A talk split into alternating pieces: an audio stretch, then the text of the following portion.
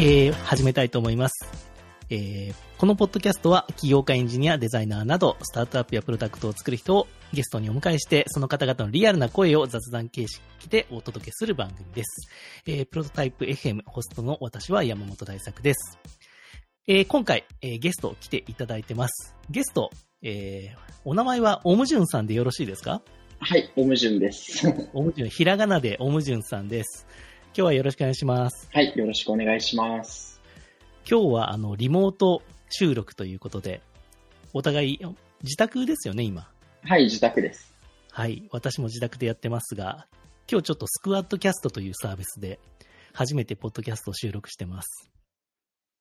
じゃあちょっとオムジュンさん、まず最初に、はい、なんか、自己紹介というか、軽くでいいんで、はい、ちょあっとお願いできますか？はい、ありがとうございます。えっと、今、サマリーポケットで、えっと、プロダクトのかい、えっと、そうですね、PM 業務をしてます、オムジュンと申します。よろしくお願いします。本名は小村淳平と申しまして、で、その、あの、名前をもじって、オムジュンと、あの、呼んでもらってます。よろしくお願いします。よろしくおオムジュンさん、願いします。一発で私、あの、覚えましたよ、名前は。本当ですか？嬉しい。そうです。で、オムジュンさんとの出会いは、もう本当つい、今今週なんですよそうでね。すよね。本当何日か前ですね。何日か前。これ7月18日土曜日にやってるんですけど、お会いしたのが火曜でしたっけ？今週の。火曜火曜水曜か。火曜ですよね。火曜水曜14日ですよね。ですね。はい。14日の夜だ。14日の夜に、あ14の。このポッドキャストで前回、あの、バーチャルランチクラブうんになったみたいな話したんですけど、そのまさにバーチャルランチクラブで、えー、お会いしたのがオムジュンさんなんですよ、私がね。そうですね。で、今、ランチと言いながら、もうかなり9時ぐらいでしたっけあれ。でしたね。夜遅かったですね。9時ぐらいから30分話したんですけど、楽しかったですよね。楽しかったですね。あまあ、山本さんの話の広げ方がうまかったと思うんですけど、いやいやいや、どんどんそ広がってんな そん。な。そんな。いや、オムジュンさん、多分あれってあのサービスでのマッチングが初めての体験でしたか？そうですね。マッチング自体はしてたんですけど、お話をしたのは山本さんが初めてです。ああ、本当ですか？はい。実際どうでしたか？使ってみて。ああ、そうですね。やなんか、30分で、かつリモートで初対面の人とこんなに仲良くなれるんだっていうのが発見でしたね。そ うそうですよね。今、はい。最近、最近私あのサービスそれが一番いいとこだなって思い始めてるんですよ。はい。なんか、なん最か、あの、はい。山本さんの時は、あの、その、いろんな話に広がってたのが、あの、印象的なんですけど、他の人と会った時は、最初にど、マッチングしたんですね。そうですね、あれと、ま、山本さんと最初にお話したのが4日前だったんですけど、この4日間にはいはい、その他に2人、新しい方とバーチャルどういう方ですか？なんか、ちなみえっとにどういう、まあでも、あの、界隈、スタートアップ界隈の方でしたね、2人とも。ああ、なるほど。はい。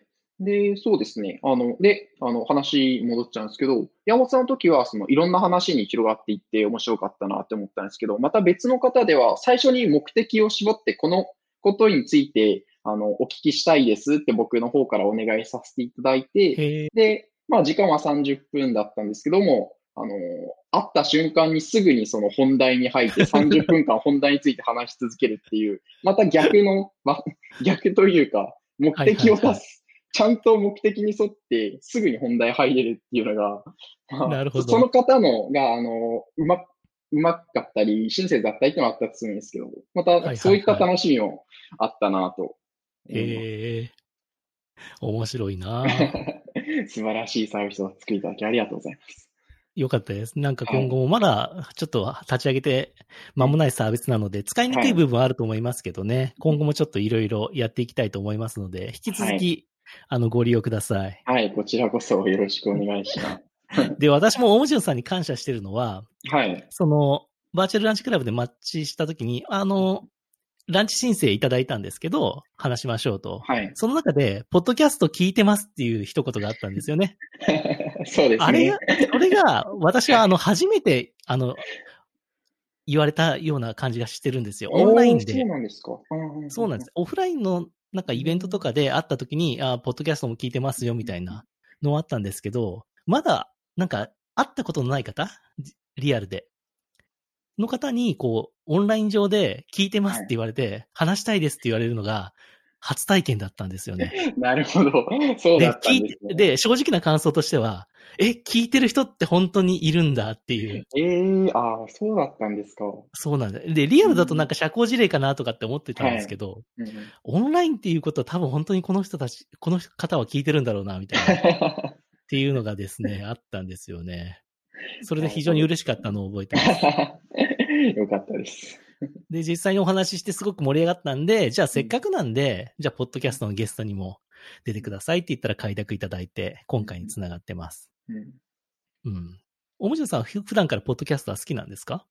そうですね、大好きですね。あの、まあ、ポッドキャストに限らず、ラジコで、あの、前から好きな人は聞いてたりだとか、あと最近とかはうんボイシーとか、スタンドう FM んとかも、あの、流行ってるサービスは使ってますね。うーん。その、ポッドキャストと、まあ、いろいろ音楽とか、いろいろこう、聞くものあると思うんですけど、はい。ポッドキャストはどういう時に聞くんですか？ああ、そうですね。まあ、このコロナ前後で変わったんですけど、コロナ前で、あの、頻繁に外出していた時は移動時間の時がはいはいはい。主でしたね。あとは、あの、なんですかね、家で何か、皿洗いをしている時だったり、家事をしているようはいはい。はない時間が主でしたが、まあ、コロナになってからは基本引きこもってる状態なので、まあ、家事をする時だったり、あの、お風呂に入ってる時とかが主に聞いてますね。本当ですか、はい。え、ちなみにどういうポッドキャストを聞いてるんですか？ああ、そうですね。最近だと、あのー元メルカリで、今、あのー、10X っていう会社をされてはい。はる、ヤモッティさんの、ヤモッティさん、はい。はいはい。はい。ランキングで見たことあります。はい。はい、好きで、で、あの、そうですね、結構みんなが聞いてるようなのを聞いてるんですけど、最近ハマったのは古典ラジオっていう、あの、古典について掘り下げている、古典のこと、えっと、歴史のことが大好きな、あの、はいはいはい。ポッドキャスト配信者の人がひたすら歴史を掘り下げるっていう。ポッドキャストがあって、それは最近とても人にお勧めしたい 番組です。本当ですか？古典ラジオ、はいじゃあ、ちょっと載せときましょうか。これははい一番おすすめだと。あ、これはとっても楽しいラジオなので。ええ面白いですね。はいええオムジュンさんは、その、はいポッドキャストを、もう本当に、新しい番組ってあんまりこう自分から探さないと入ってこないじゃないですか。はいはいはい。そういうのってさ探すんですか？こう、アップルとかいやスポティファイとか。僕あーそうですね。探すときはあるんですけど、基本はあの受動的に入ってくる情報をもなとに試しに聞いてみることが多いです。ツイッターとかですか？そうですね。自分が面白いって思ってる人だったり、仲いい友達にお勧めされたのを聞いてみるっていうことが。ポッドキャストはじゃあ口コミで広がるんですね。そう、僕の場合は口コミで入ってきますね。ええいや、僕、ポッドキャストって皆さんどこから知るのかなっていうのが。確かに。で、自分の場合は割ととあのランキングとかなんですよ。ああ、アップでの。はいはいはい。はい、ああ、こんなのあるんだと。うん検索することってめったにないんですよね。あのキーワードとか入れたり。そうですよね。うん検索ってあったら、あの、カテゴリー名とポッドキャストで調べたりそうです。するってことで。アップルのカテゴリーってひどくないですか？ちょっとあ。ポッドキャストカテゴリそうですよね。ー。うん。なんか全然これで見つかんないじゃんみたいな。わかります。うん。だからちょっとね、へえ、うんそんな感じなんですね。おもじゅんさんが、ちょっとポッドキャストの話ばっかりしてるんですけど、まあ今はい回ちょっと話す内容特に決めてないんで、本当に雑談形式なんですけど、まあ、ポッドキャストが好きな方の心理を私はすごく興味があるんですよ。うんうんうんあの、自分の周りに全然そういう方いなくてはいはい。非常にこのポッドキャストも孤独な状況でやってたんで、うん。お、ポッドキャストのいいところって、おもじゅんさんどういうところだと思いますか？そうですね。うーん、そうだな。そうですね。あの、情報の文脈とかが、うん。あの、情報量の多いものでも文脈だったり、その人の感情が乗ってきてるので、なんか、そうですね。しなんす質量の高い情報と言いますか。なるほ なんか熱量とか言葉に熱が乗ってるってことですよね。そうですね。やっぱじょ文字としての情報量以外の、うんうんうん。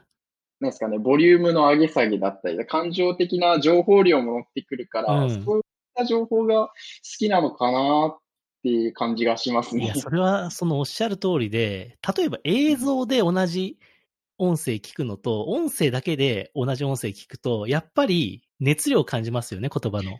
そうですね。やっぱ視覚情報入るとそっちに引きずられるけど、はい。音だけ聞くとなんか言葉のなんか、はい。ちょっとしたイントネーション、あアクセントとか、はい。テンションで、あ、この人はいなんか本気で言ってるな、みたいなうんの伝わりますよね。そうですね。あと、基本、情報ってその言語から情報を取ると思うんですけど、あの、うんその人となりが見えるから、その言語としての情報以外の、こういったひ、こんな人格の人がこういった感情で背景があって言ってるんだろうなっていう、また言語とは別のところから、その人格っていう情報も入ってくるのかなとは、なんか今、あのね。パッと思いつきました。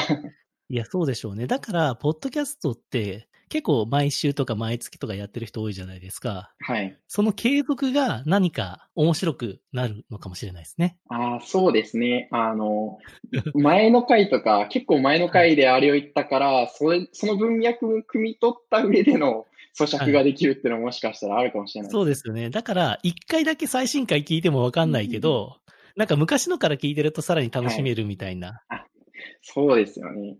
あその感覚はありますよね。ありますね。あの、深夜のラジオとかはまさにその象徴な、そう、感じはそうですよあります。ねうん。はいなんかわかんない人はまあわかんなくていいんだけど、はいもうしずっと聞いてるリスナーは楽しくてしょうがないみたいな。そうですね。ありますよね。そうですよね。へえ。まあ僕も結構ラジオ、深夜ラジオ好きなんで、すごく気持ちわかりますね。すねはいはい。えーちなみに山本さん、あ、僕は質問してもいいですか？あ、どうぞどうぞ。はい。山本さんはどういうポッドキャストの番組だったり、その深夜ラジオの番組をお聞きポッドキャストは、ポッドキャストは実はそんなに聞いてないんですよ。はい。実は。はいはい。あのーで、なんか最近、なんか人気のあるポッドキャストを、へえ、こんなのあるんだって見るぐらいですね。うん。なるほど。中まではあんまり聞かなくて、で、ボイシーとかスタンド FM も実はそんなに聞いてないです。うんうんみ見たことはあります。はいっていうレベル。で、一番使ってるのはラジコですね。うんうんうん。ラジコのあのタイムフリーとかはいはいはい。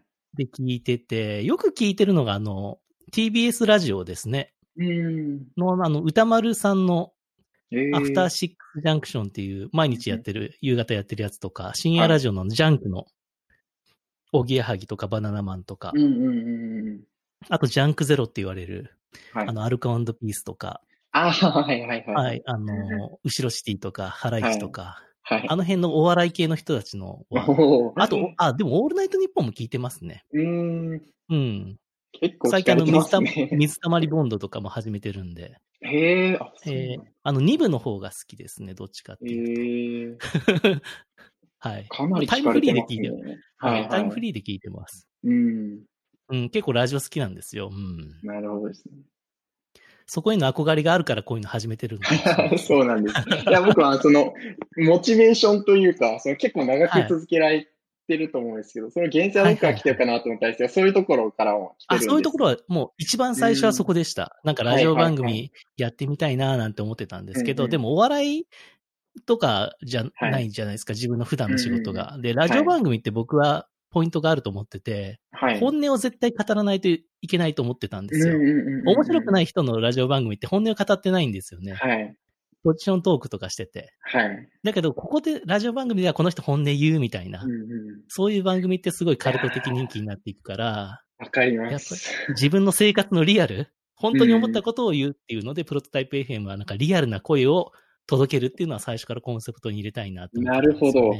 そういうところもあったんですね。そうです。で、うんなんか知り合いのそのスタートアップ会話の人たちはい。がやっぱり当時から多かったので、そういう人たちをゲストに呼んで、なんか本音を引き出したいなっていう思いが一番強かったですね。なるほどですね。うん。でも起業家の方って結構難しくて、うんなかなか本音で話せないこともあるんですよね。投資家がいたりとか、はい。なんか数字のことを本音で言えないとか。はい。だから、もうちょっと言いやすい、えーカテゴリーの人とかが、なんかゲストに出てくれたりした回はすごく面白いですよね。なるほどですね。うん。だから自分の好きなものとか自分のキャリアの話とか、うんそういう回はなんか盛り上がってるような気がします。うん、なるほど。うん。ありがとうございます。聞いていたはい。だいて。いえいえ。こちらこそ楽しいです。よかったです。で、ちょっとじゃあ、おもじゅんさんの、なんか、ちょっと一応なんかそういう、普段やってる仕事の内容とかの話もちょっと聞いてみたいんですけど、はい。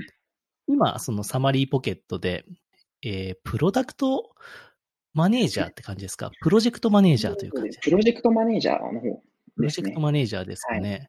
で、プロジェクトマネージャーとして、そういうサマリーポケットの、なんかどこら辺が一番、ご自分のその、なんですか、専門領域になるんですかね？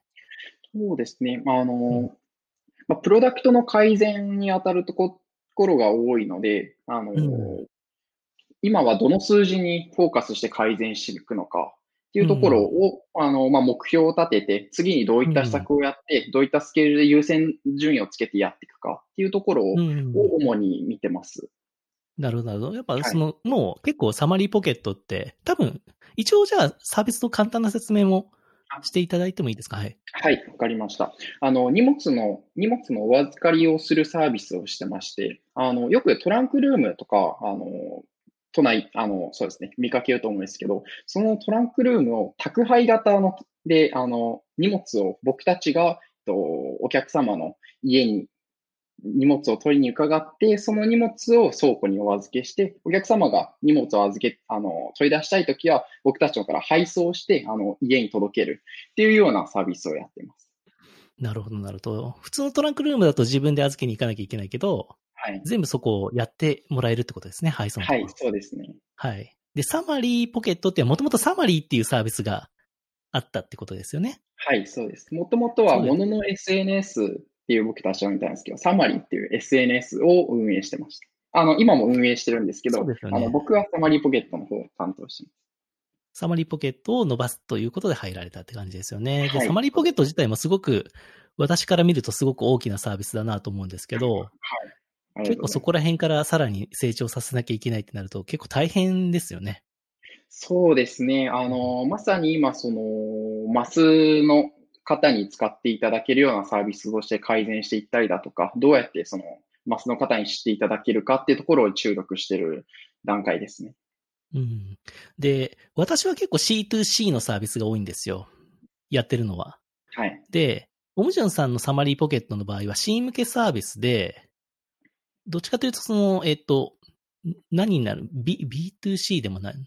どう、どういうジャンルのサービスなんですかね？あ、これジャンル、こ個人個人向けサービスなのか。そうですね。個人向、あの、個人向けのサービス。なのでログ B2C のサービス。B2C で、もう本当に個人が利用するために、もうログインしたりするともう自分のその荷物の情報とか、はい、そうですねそれだけ。が表示されて、はい。で、その中でのプロダクト改善っていうのはどこら辺が一番重要になるんですかね？そうですね。うーんと、まあ、主には、えっと、まあ、二つあると思ってて、まず一つが新規のユーザー向けに、どうしたらこの、あの、サマリーポケットっていうサービスの魅力を知ってもらって、使ってもらおうと思ってもらって、うん実際に登録してもらうかっていうところの、うん。新規ユーザー向けの改善獲の得の改善。ところとはいはいはい。はい。あと、既存ユーザー向けの、既存のユーザー向けに、あ僕たちはその、サブスクモデルのサービスで、あね。あ荷物を預ける、あの、預預けている期間にお金が発生するっていうサービスをやっているので、どうす、あの、どう改善すれば、あのユーザーの方に喜んでもらって長く使ってもらえうるのか、ん。あの、よりたくさんの荷物を預けたいと思ってもらえるのかっていう、その既存ユーザー向けの改善っていう、この二つが、うんあの、主になります。で、もう、それはもういつも両方やってて、まあ、ちょっとこう、広告とか出すときは新規を頑張ろうとか、はい。なんかちょっと継続率がちょっと悪くなってきたりはいし。たら、大会率高くなってきたら既存向き頑張ろうとか、はい。そうですね。そんな感じで調整しつつ。やってるって感じですね。へえ、はいやっぱりそれはすごくやりがいありますよね。本当の自社サービスって感じで。そうですね。あのーまあ、ちゃん、なんすか、まあ、当たり前のことではあるんですけど、少しの改善でも、あの、ユーザーの方の受け取る感情だったりとか、どう思うかっていうところは、如実に数字に現れてくるところなので、そこで実際に、あの、仮説通りに、あの、仮説を持って施策をやって、その数字通り動い、あの、大きく動くっていうところはあありますし、そこはやっぱり大きな、あの、達成感につながりますね。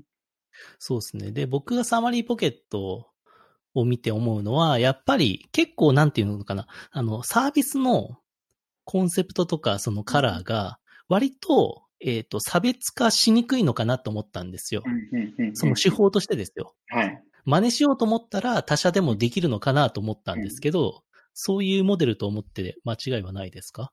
そうですね。あの、まあ、実際にあの、その荷物を預かるサービスなので、物流のコストが発生したりだとか、うん。あと、あの、そうです。あの、おっしゃる通り、表の部分っていうのは、その、実際に、そうですね、簡単と言って、簡単ではないと思うんですけど、まあ、あの、真似はすることできると思うんですけど、実際に物流のところだったり、あと、実際に、あの、お客様が荷物を預けるときって、本当にその荷物を預けてる保管環境って大丈夫なのとか、っていう安心感が重要ってことですよね。そこら辺をどう作っていくかっていうところは、だからそこらだからすごくシンプルに見えるって、見えるんだけど、すごく難しいんだよといはい。うサービスですよね。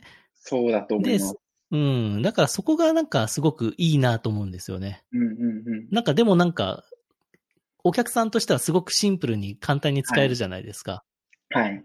うん。だからそこはやっぱり優れてんだろうなと思うんですよねう。ん。あ ありがとうございうます。ん。だから真似しようと思っても真似できないんだろうなと思いました。うんうんうんうん。なんかすごくあの、サイトもクリーンで綺麗だし、ああ、本当ですか。うん。中も使いやすいしう、んうん。だからすごくいいプロダクトですよね。うんありがとうございます。日々改善を頑張って日々改善 まあそんなオンジュンさんなんですけど、なんかそのプロダクト改善とか、はい。そういう中で、なんか、ひその勉強とか、はい、はい。なんか、そういうのって日々どういうことされてますか？ああ、勉強。そうですね。うーん。あの、一番勉強になるなって思うのは、やっぱりユーザーさんからの声ですね。うあの、なんですかね。やっぱり毎日改善をしようと考えてはいるので、あの、大体分かってるだろうと思い込んではいつつ、実際にユーザーからの声を見ると、あ、こういうことを感じるんだとか、こういうニーズがあるのかっていうところは、まあ日々発見があるので、まあどれだけユーザーの声を聞いても、あの、まだまだ理解しきれてないと思うので、うんそしてそのユーザーの声を聞き続けるっていうところが一番勉強になるかなと感じてます。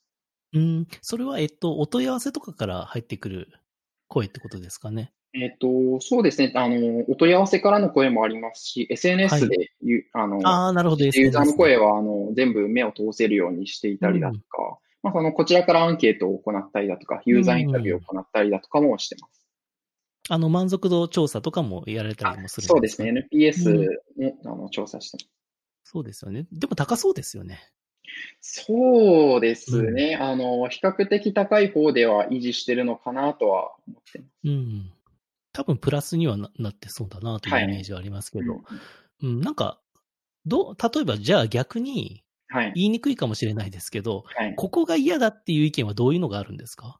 ああ、そうですね。うん。やっぱりあの、僕たち宅配型トランクルームと歌っていて、はいはいまあ、その荷物を、えっと、まあ、自分の倉庫を、まあ、クラウド型で外に持てるんだよっていう説明をしてて、取り出す、取り出したいときはすぐに荷物を取り出せるっていうところを売りにはしてるんですけど、やっぱりどうしても、あの、今すぐ物を使いたいときに手元にないっていうときでは、やっぱりあの、あ、今すぐ欲しかったのにって思ったりする方はいらっしゃるので、まあ、その、そうですね。あの、まあ、すぐに取り出すことはできるんだけど、とはいえ、その、今日使いたいって思ったのを、うん。何時間後に使うことはできないので、やっぱそこら辺の使い分けっていうところは最初の段階で、や、ちゃんと、あの、お客様に見極めてやってもらう必要なのかなと思って。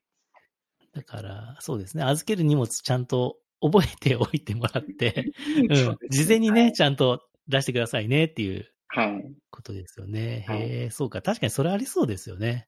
そうですね。まあ、あの、でも大体ね、思い出すときって急なんですよね。そうですね。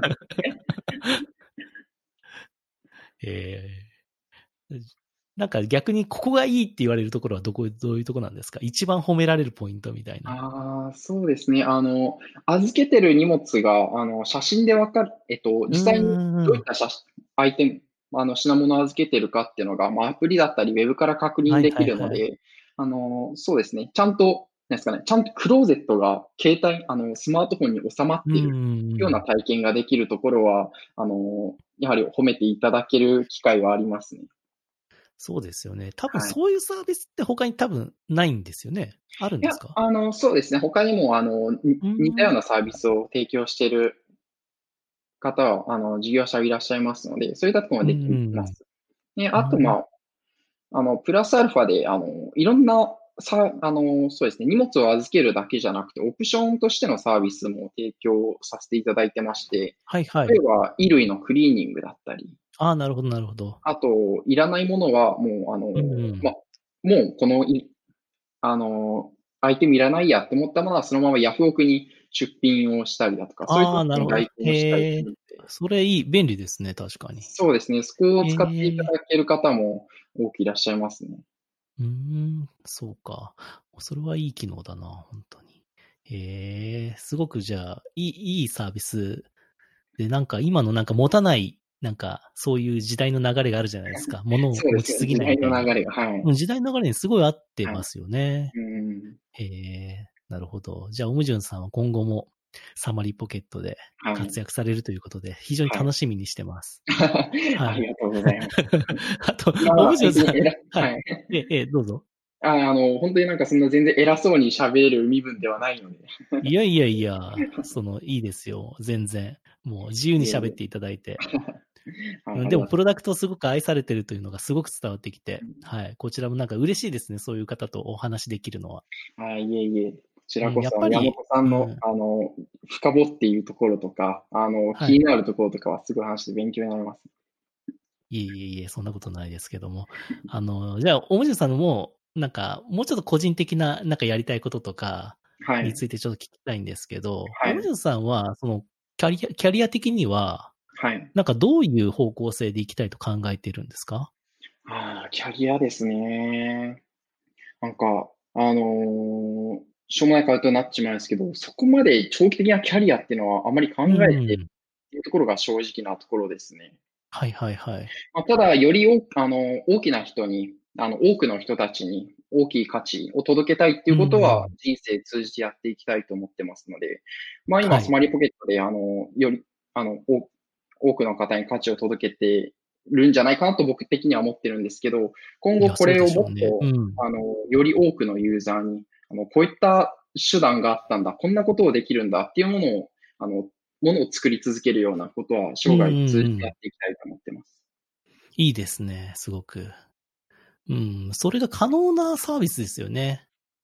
そのニーズってかなりお大多数の人が持ってるニーズだと思いますし、うんうんうん。うん、僕のやってるサービスは割と、そんなに全員が全員ターゲットになるようなサービスじゃないので、うんうんそうですかね。いや、全然、あの、マスのか、どんどんマスに浸透してそこを目指したいいですけどね。うん。そこを目指したいですけどね。頑張りますよ。ただ、いきなり初対面の方といきなり話すっていうのがやっぱ抵抗ある方とか、それ必要あるのって思う方もやっぱりいらっしゃるので。あそうですよね。そうですね。そこがちゃんとね、いい、それが、まあ伝えられてないんでしょうね。そこの良さがまだ。あでも、はいあのーハードルは低くなってるんじゃないかなとは感じます。うんやっぱりあの、なんですか、マッチングアプリとか、すごい、はいあの、前はあの、な出会い系っていうワードで結構、あの、避けられてたワードというか、あまりはい。公の場では言えないようなワードであったと思うんですけど、それはマッチングアプリっていう名前変わったりして、その、初対面の人とさ、何かのサービスを使って会うっていうハードルは結構、身の回りでも、あの、公言してる人は増えてきて、うん、一般化、そうで、言いやすい時代に確かになりましたね。そうですよね。うん。そうか。なんかそんな感じで新しいカテゴリーをじゃあ作るしかないですね。うん、そうですね。うん、その、まあ、私がやってるのはその、まあ別に男女に限らず、はい。なんか新しい人とか、まあ久しぶりの人とか、はい。なんかそういうのを、まあ簡単にオンラインでやろうっていうのを、今、バーチャルランチクラブではやってますけど、そういう文化を新しく生み出さないといけないですね。そうですね。文化づくりみたいなところもありますよね。うん。そこは非常に楽しみだな。いや、本当にそういう人が増えると、やっぱり、こうやってオムジュンさんに会えたのも、そういうサービスきっかけなので、そうですよ絶ね対。プラスですよね。はい。本当にプラスだと思います。プラスだし、なんか無駄な出会いってそんなにないなと思ったんですよ。やってみて。おっしゃる通りだと思います。うん、別にそんなに話が盛り上がらなくても、うん、ああ、こういう考え方の人もいるんだとか、はい。っていうのがそんなにコストなくわかるじゃないですか。うんうんうんうん、家にいて喋ってるだけで15分ぐらいで。うん、そういうのもすごくいい機会だなと思うこともありますし。うん。そうですよね。そのサービスがなかあったことで新しくあった出会いがあって、そこから発生する、そこからなんか新しい価値がまた生まれていくっていうのは、そう。本当、ウェブサービスの醍醐味ですよね。そうなんですよ。もう、僕、それが好きなんですよね、結局のところ。いそれしかやってないんですよ、この10年。本当に。すごい伝わります。本当。それが好きなだけな人なんですようん。うんうん。だからそこなんだよな、一番面白いのは。だからそこに、まあ、マネタイズとかもありますけど、はい。根源的には個人と個人が、なんか共通点とか、共通領域で、意気投合して、なんか新しいものが生まれるとか、仲良くなるとか、そういう新しい、なんか、か、可能性を生み出したいですよね。うんうん本当、ウェブサービスならではですよね。あのそうなんインターネットってやっぱそこですよね。うん。本当そこですよね。うん僕があの、スタート、このスタートアップ、ベンチャー界隈に踏み出すきっかけになったのが、あの、Airbnb で、うん本当僕はバックパッカーをしてて、その時に Airbnb を使ったりだとか、あと、あなんだっけ、名前が出てこなかったの。カウチサーフィンとか。あ、そう、カウチサーフィンあとかをはいはいはい海外で使って、それきっかけで、あの、現地の方と知り合ったりだとか、現地の生活に馴染めたっていう経験があったのが、その、そうですね、あの、この業界に入った原体験の一つうです。ん。そうですよね。なんか、いい人っているんだなっていうのが、そうですよね。なんか、ぐ、なんか偶然の出会いで、こんなに楽に会えたのに、こんないい出会いってあるんだっていう驚きが、なんかすごいありますよね。そうですよね。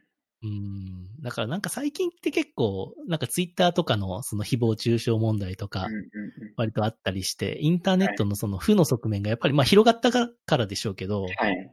割とまあメディアでは結構取り上げられることが多くて、まああはいえて取り上げてる面も多いと思うんですけど、でも、全体で見るとですね、明らかにいい出会いの方が多いと思ってるんですよ。はい。僕は結構そういう 性善説派なので、うんインターネット。うん、だからそういうところでもうちょっとこんなのもあるよっていう事例をたくさん出していかなきゃなとは思いますよね。そうですね。おっしゃる通りですね。うん。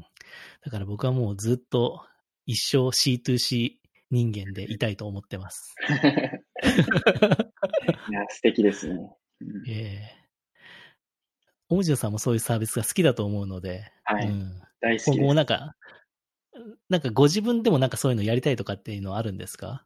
あ、そうですね。あの、まあ、僕、恥ずかしながら自分でゼロからサービスを立ち上げて、うんその、グロースさせていったっていう経験がないので、まあ、山本さんとかうん。まさにそこをたくさんされてきた方だと思うんですけど、やっぱりそういう人を見ると、なんか自分がそこの経験は不足しているなって感じるところはあるので、まあ自分でその立ち上げてみて、その、伸ばしていくって経験はやってみたいと思ってます。いや、なんか、オムジュさんすごい適性ありそうですけどね、そういう。あそうですかね。なんかすごい、話 話しててもなんかそういうプロダクトハントを毎日見てますとか、なんかこの前はいバーチャルランチクラブでおっしゃってたじゃないですかで、なんかあの、あれです、あの、すごい面白いサービス、フォーカスメイト、ああ、はいはいはい。教えてくれましたよね。はい。うん、ああいうセンスとかすごいね、ああ、すごいなと思ってるんですよね。まあでも本当、あの、作るのと見るのじゃ本当産んで、いやいやい本や、いすごい差があると思うので。いや、それって僕結構ね、なんか音楽やる人って音楽好きな人じゃないですか、絶対。うんうんうんうんうん。それとなんか僕結構近しいものがあって、うんうん、なんかそれをや、え延々やってても飽きない人はい。って絶対適性があると思ってるんですよう。んうんうんうんで、多分、おもじゅんさんはそういうサービスとか、はい。新しいサービス使ったりとか調べたりするのって、多分そんな飽きないでやれる人だと思ってるんですよね、そう勝手に。ですね。はい。そうですよね。だからそれはもう適性があるに間違いないんですよね。うーん、なるほでど。僕の個人的な考えです。はい、ありがとうございます。で、それはもう勝手にオンラインで30分話して、確信してること。それも面白いですけどね。確かにそうですね。なんでそれで確信できるんだっていう感じですけど。はい。うん。でもなんかそんな気がしたんですよね。うん。第一印象ではい。だからなんか、おもじゅんさんの好きなこととか、うんうん。で、なんかそういうサービスを、まあ個人サービスでも会社でやれるのも全然何でもいいと思いますけど、そういうの見てみたいですけどね。うん。はい。うん。ちょっと、あの、リリースした時は連絡させていただきます。うん。なんか、なんか好きな趣味とかそういうのってないんですか？あー僕ですか？うん、はい。そうですね。最近は、最近ヨガにハマってますね。ヨガ、あ、いいっすね。へえ。あの、高校生ぐらいの時から瞑想に、瞑想やってたりしたんですけど、はいはいはなんかその、何ですかね。その、なんだろう。精神を統一させる手段が好きなんですよ。その手段の一つとして最近はヨガにハマってます。い。え、毎日やるんですか？そうですね。ほぼ毎日やってます。あ、どう、え、寝る前とかですか？僕は朝ですね。朝、朝ヨガ？朝ヨガです。え、ヨガなんかいろんな、こうね、体動かしたりするやつもあるじゃないですか。はい。ど、どういうヨガなんですか？あー僕は割とそれで言うと、一番激しい運動をすると言われる アシュタンガヨガっていうのを、え、なな、すいません、な、やり始めますなんですか？はい。アシュタンガヨガ。アシュタンガヨガですか？アシュタンガヨガです。あの、それ、え聞いた情報に言うと、インドの軍人さんがもともとやってたヨガらしくて、え すごい気になりますね。はいまだでも僕は始めて間もないので、あの、全然本格的なことはやってないんですけど、まあ、ヨガで言われ、ヨガの部類の中では割ときつい方のヨガです。そうなんですね。え、どこら辺がきついんですか？あの、まあ、僕はまだちゃんとはやれてないんですけど、ポーズが非常に激しくてですね、あの、はいはいはい。ぜひ YouTube とかで見てみてほしいんですけど、あ 人間ってこんな動きできるんだっていう 学びがあります。え 例えば、こ、ここれあの、すごいポッドキャスト向きじゃないんですけど、はいはいはい。言葉で説明するとどういう動きになるんですか？あのー足の関節が、あのーおかしい方、首の後ろに、足が首の後ろに回ってた足りだとか。が首の後ろに座って、はい。なんか見たことあるな。あ両足ですか、それ？両、いや、どどこだろう。片足は見たことありますね。へえ。あなんか、人間ってこんな動きできるんだっていうポーズがたくさんあります。これ、首の後ろに回してる人いますよね。はいえ、オムジョンさんはそれができるんですか？いや、できないです。まだあ、全然、なるほど、なるほど。はい、基礎的な動作えしかできないですね。オムジョンさんがやる動作はどこぐらいまでなんですか？あ、でも本当にあの、他のヨガでも共、共通でやるポーズみたいのがあったりして、そういうのがメインですね。とか、あの、ヨガのポーズではなくて、あの、その、アシュタンガヨガで使われてる特別なこ、で使える呼吸法を日々してたりだとか、えーどういう、どういう呼吸法ですか？あのですね、あの、腹式呼吸の逆の形の呼呼吸ですね。あの、腹式呼吸の逆？はい。普通腹式呼吸ってはい息を吸ったらお腹が膨らむじゃないですか。そうですね。ですよね。でも、あの、僕のやってる呼吸は、これは、えっと、うじゃい、うじゃい呼吸っていうのかな？うじゃい呼吸をすると、息を吸うとお腹がへっこむんですよ。あ、見たことある、それも。本当めっですか？ちゃへこんでる人。はい、はい。呼吸をしたらお腹がなぜかへこんで、で、その代わりに、あの、胸が開いてる。なんか胸が中はいはいはい開いてて、そこに胸に呼吸、あの、空気を溜めてるはい、っていうはい、はい。呼吸で、あこっちの方がなんか酸素の吸収効率がいいみたいな話を聞いてて、へ実際にえ。それはあの、ものは試しと思って、10日間ぐらい、あの、インストラクターの方の家に住み込みでやったんですね。はい。僕らいろいろ経緯やったんです。したら、あの、なんか、思考がクリアになって、感情のコントロールがうまくできるようになったっていうきっかけがあって、あ、これは素晴らしいなって思ってずっと続けてます。すごい。な、え、一日どのぐらいやるんですか、朝？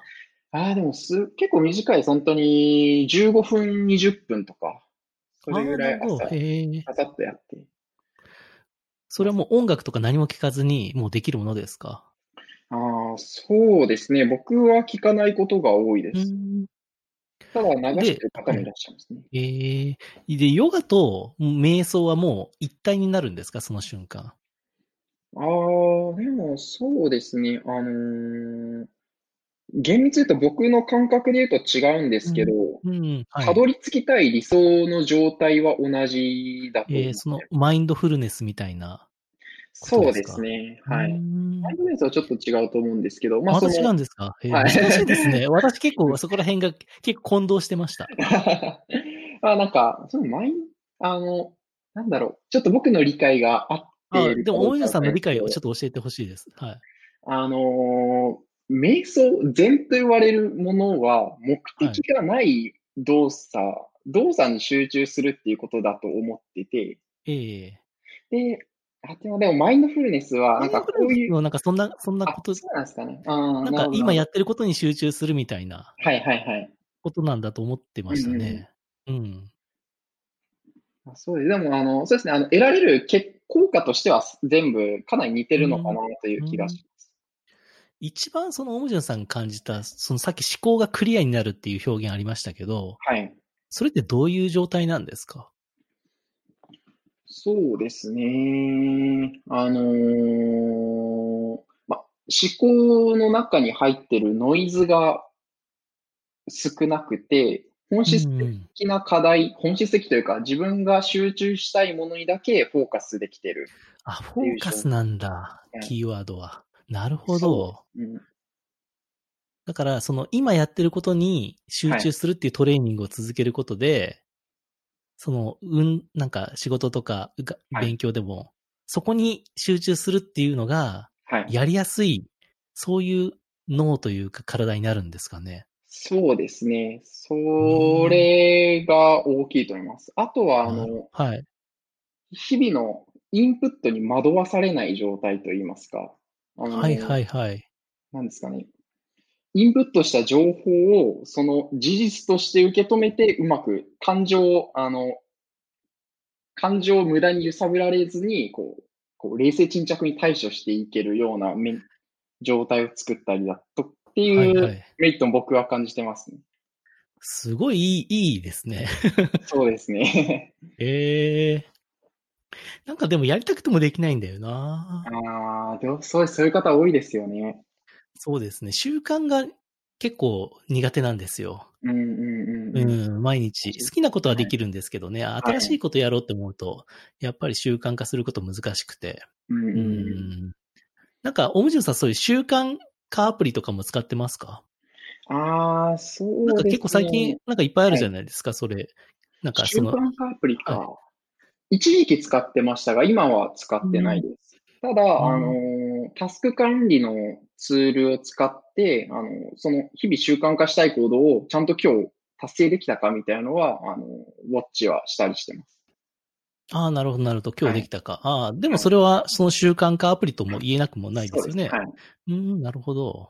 やっぱそういうことをちゃんとされてるんだな。うん。そうですね。ただ、習慣化したものとしないもので、まあ、もちろんできないものも結構あって、うんしたものの例で言うと、あの、はい。最初に、あの、大きい成功体験を得られたかどうかっていうのが、うん。でかいと思ってて、例えば、さっきのヨガの場合だったら、最初にヨガを経験、体験したときに、その後に、うんあの明確な効果が、大きな効果が得られたっていう成功体験が、なるほど。あれを、あの成功、あれをも経験をもう一回したいから、毎日もう体が勝手にやっちゃうっていう状態を最初に作れたかどうかっていうのが、でかいのかうな。確かに、それはでも深いですね。うん、何でもそうな気がしますよね、でもね。そうですよね。その習慣ってなんか、何でも勉強でも仕事でも何でもいいですけど、はい。一番最初にちょっと頑張って、うんうん。ちょっと達成感とか周りから褒められたり。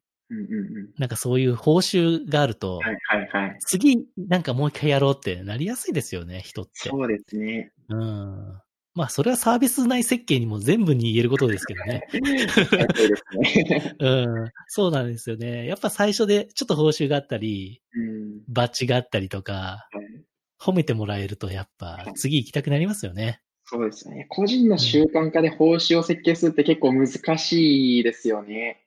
そうですよね。でも最近なんかこの習慣化アプリって割とみんな狙ってる分野っていうか、うんうんうん。日本だとなんかこれっていうのがまだないような気もするんですけど、そうですね。かそう習慣うんなんかありますか？そういうの。なんか、なんかあんまり聞いて、聞かないんですよね。そうですね。なんかアップストアとかにはたくさん並んでるんですけどね。はい。なんか、あのーそうですな。だから SNS をやめるために、なん、なんですかね、こう、何かをやめる、何か SNS を開く代わりにボタンを押すみたいな、その行動を代替するようなアプリは、なんか、見たなんかありますよ。よね。なんかはい Chrome でエクステンションで Facebook 見ないようにするやつとか、あ、そうですね、ありますよポモね。、ポモドーロテクニック的なやつですはいよね。はいはい。うんうんうん。確かにそういう 強制的に見れなくするみたいなのはありますよね。はいうん。そっか。わかりました。ちょっとオムジュンさん、今日はちょっといろいろ話しましたが、はい。結構これでもう45分喋ってるんですよ。もうこんなに経ったんですね。はい。多分もう1回の分量としては、このぐらいが適切なので、はい。ちょっとそろそろ締めて、また今度次回ということにしたいんですけど、はい。なんか、まあ、終わりは特に締めの言葉とかもなくても大丈夫ですかね。そう、そうです。うんなんか結構取り留めのない話を僕してしまいました。いや、でも、でもいいんですよ。これがやっぱりリアルですからね。うんうんうん。うん、流れ決めないでやっぱ喋る方が、やっぱり本音が出やすくて、うん今日はやっぱりオムジュンさんの、やっぱりヨガに対する熱い思いが、後半聞けたのが、すごい良かったですね。うん宮本さんの話の広げ方、助けられましいえいえいえいえ。ちょっと私も多分やらないですけど、ヨガ一回はチャレンジ。続かないでしょうけど、一回チャレンジしてみたいと思います。た。はい、チャレンジしてください。はい。というわけで、今回のゲストは、えーオムジュンさんでした。どうもありがとうございました。はい、ありがとうございました。